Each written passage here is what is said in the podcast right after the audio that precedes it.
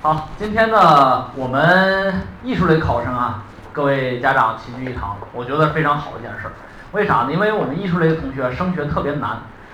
呃，当年选择艺术啊，实际上呢，或者是感觉自己的文化课不行了，或者是自己很有天赋，或者是呢，当时可能就是因为孩子的学校来了一个什么样的艺术类培训机构。讲了一堂非常丰富多彩的艺术类讲座，然后我们的孩子呢，他的激情被燃烧了，回来之后就是闹了三天，最后呢，家长被逼的那学艺术了。然后呢，我们家长和同学被迫走上这条路，本来想的办法是弯道超车，但是没想到这个道越走越窄。学到后来呢，可能我们家长越来越越看清了一个问题，就是艺术类绝不是低分上好学校的绝佳机会。而往往是一个什么呢？而往往是一个是一个竞争压力特别大的一个存在，啊，我们很多的家长现在对艺术类的可能现在还没有什么概念啊。我给大家几个数据。第一个数据就是，我们每一年参加艺术类的培训的考生，在十二月之前的学生，每一年全省的人数差不多将近二十万，就是这个七大术科加在一块儿，二十万人。二十万人走上了省统考的考场，最后呢有十一万一千一百啊一呃十一万一千八百三十九人合格，能理解啥意思吧？就是相当于两个人当中有一个人通过了省统考，啊进入了那个五分一段的最底层以上，这个是相当于两个当中有一个，也就是说这十一万一千八百三十九人。是可以有机会填志愿了，能理解吗？其他人结束了，你的艺术类生涯结束了。那么这十一万多人当中，最终能够上到本科的是多少人呢？三万三千多人。也就是说，这里边涵盖了本毕以上，就是我们说的升达，你可能看不上，但是呢也在里边，只有三万多人。这就是说，我们的齐大叔和所有同学加在一块儿，三万多人。最终大家就发现一点：十一万到三万，有多少人实际上是没有机会上本科了？有人说：“老师，那艺术专科好不好啊？”其实到真的到专科的话，你的分数在专科里边还能选一个不错的学校了。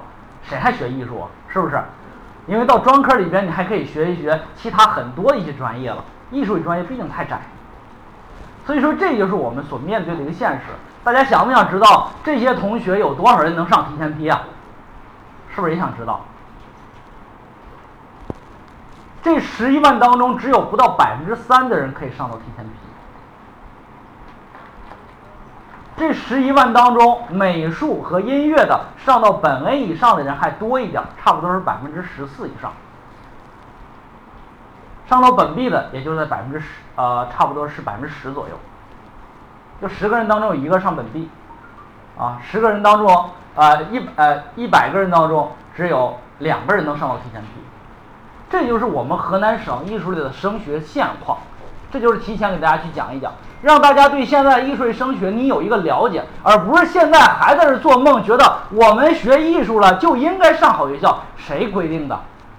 因为学艺术类同学太多了，艺术本身存在的价值是因为艺术是。我们现在在社会当中有很多的工作需要有同学学本科里边去学相关的专业，未来从事相关的设计、作曲、教学，或者是相关的工作，对不对？但是因为我们很多人把它误解了，认为啥呢？我文化课不行，艺术来补。但是最后你会发现，招生的压力太大，这就是在我河南省的一个现实情况。那么既然在面对了这样的一个升学压力的前提下，有人说了，老师，为什么有的同学往年的时候，他的美术只有二百一十分，是不是刚过线，是吧？只有二百一十分，为什么他也能上一个公办本科呢？为什么有一个同学二百八十分，他也照样滑档没学上呢？什么原因？其实我跟大家说，救了二百一十分的那个同学的那个关键是顺序志愿。毁了二百八十分那个同学的关键也是顺序志愿，能理解吧？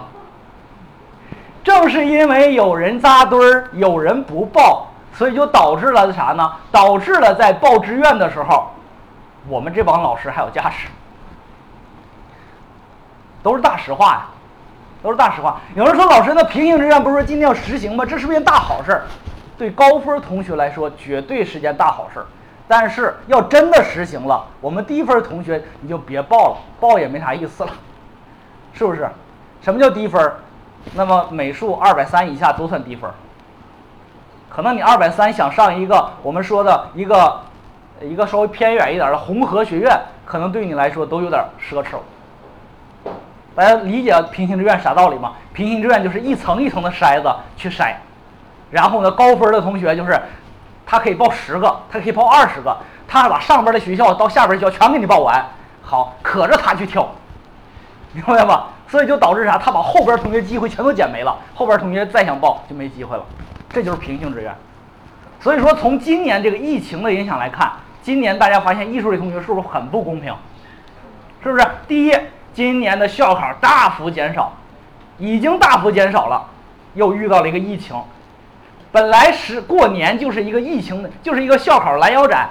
疫校考这个疫情就是这个过年之前的校考都是来河南省进行校考这些学校，呃，当然这些学校主要是以一些低层次学校为主，是吧？四川电影电视、四川文化艺术、大连艺术、河北美术，是不是都是这些，是吧？低层次的学校，我们很多同学算了，我不去，我专门等着过年以后那帮，那帮都大牛学校，中国央中央戏剧学院、中央美术学院，然后呢清美，然后很很全部在后边，包括景德镇陶瓷大学都在后边。但是最后发现，咔一下子疫情一来，谁也没招，没想到，居然校考没了，搞到高考以后了，校考没了，很多很多学校是不是已经放弃校考了？是不是景陶已经放弃校考了？景陶今年没有校考，是吧？所以说你就会发现啥呢？二零一八年的时候啊，河南省执行校考的学校多少呢？这个说以再往前一推吧，二零一七年在河南省执行校考学校多少所呢？一共有一千一百四十四所。当时有好多同学就是低分的同学，天赋好的同学都走校考都走了，但是到了二零一八年，当年就已经缩短一半，变成了八十七所。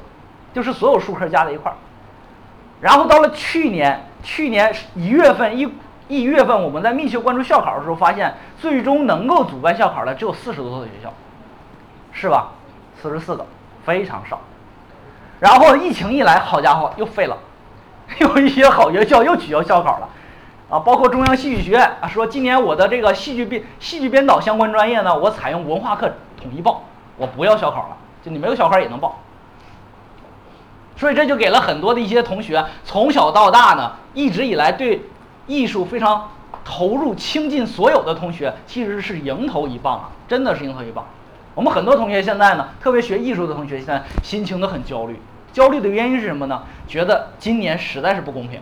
所以说，在今年这种情况下，我觉得执行平行志愿的可能性有，但是呢，我的预测可能就是在小平行的范围，就是给大家过渡一年。否则，的我们艺术类考生真的是太难了。要真的实行大平行了，这真的太难了。啊。实行还是不实行？这个等文件吧，我估计这两天就下来了。哎，不能再拖了，再有一个月就高考了，不能再拖了。啊，但是呢，大面可能的话，就算实行，可能会拿出一个小批次来去尝试尝试。但是大概率事件还是顺序志愿。因为只有顺序志愿呢，才能压得住大家的火气，是吧？我报辞了，跟跟省招办没关系。但是你要定的规矩，直接让我没报就划了，那这个的话压力太大，是不是？所以说呢，这个可能今年的话会缓一缓，啊，因为啥呢？因为河北呢在实行大平行之前也缓了一年，湖南在实行大平行之前它也缓了一年，毕竟得给大家过渡一年，是不是？其实按正常来说应该缓三年，为啥呢？让很多的一些同学高一的时候，哎，认识这个东西。他觉得如果没有太、太好的专业实力的话，尽量就都别选了，是不是？让大家一个准出机制，好吧？今天呢，艺术类的讲座呢，啊，我们来谈一下艺术类的报考。呃，这个是参加高招面对面，二零一八年啊，这个是以前我讲座的一些现场，啊，快点过。今天我讲座内容呢有四点，第一点呢是我们一起来分析一下啊案例，然后呢。呃，要拒绝错误的填报思维，就是我们很多我们家长在报志愿的时候啊，有一些固有的思维，这固有思维是不应该有的。因为啥呢？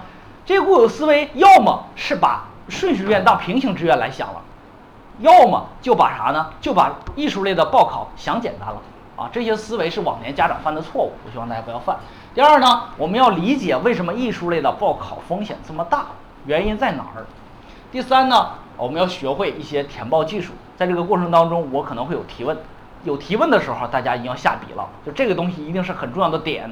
你在报志愿的时候，这个东西呢是很重要的，可能过去之后呢，你可能就记不起来了啊。然后呢，最后呢，我们来看一下往年的同学多少分去的什么学校，做一个案例赏析啊。因为过去这么多年，我们学有教育专业呢，还做了很多艺术类的考生啊，不同情况的考生我们都有啊。我们一起来看一下这些同学多少分，最后都去了什么学校，好不好？这可能大家最关心的。好，我们来看一下典型的案例分析哈。这个案例呢，我经常会讲哈，这个。误区一啊，就是美术哈，美术也好，其他术科也好，拿美术做例哈，参考往年填报就能录取，这些是我们经常很多的艺术类家长经常犯的错误，就是啥？特别是我们艺术类培训机构也在这样说，我们往年帮助孩子都报了，那么往年那个孩子多少分儿，大概呢多少位次去了什么学校？要不你也参考报一报，这个最风险最大。为啥？我们看一下这个同学，贾同学，二零一九年的女孩，专业课二幺八。文化课三七九，目标是轻工一四啊，知道这学校吧？啊，知道这个学校马上我估计要改名了，可能要改名郑州美术学院啊。这名好听，越来越好听，越好听它越热度高，你知道吧？我不希望他们改名，因为一改名这个学校呢，你要知道一点，特别是今年有个学校要改名了，南京艺术南京传媒学院，谁呀？中传南广是吧？一说中传南广，大家都知道了。对吧？本来就很热，但是今年一改名南京传媒学院，我估计更热，明白吧？所以说大家今年要想报它的时候，尽量怎么样啊？谨慎一点，能不能理解？谨慎一点。有人说老师，那往年他不有分吗？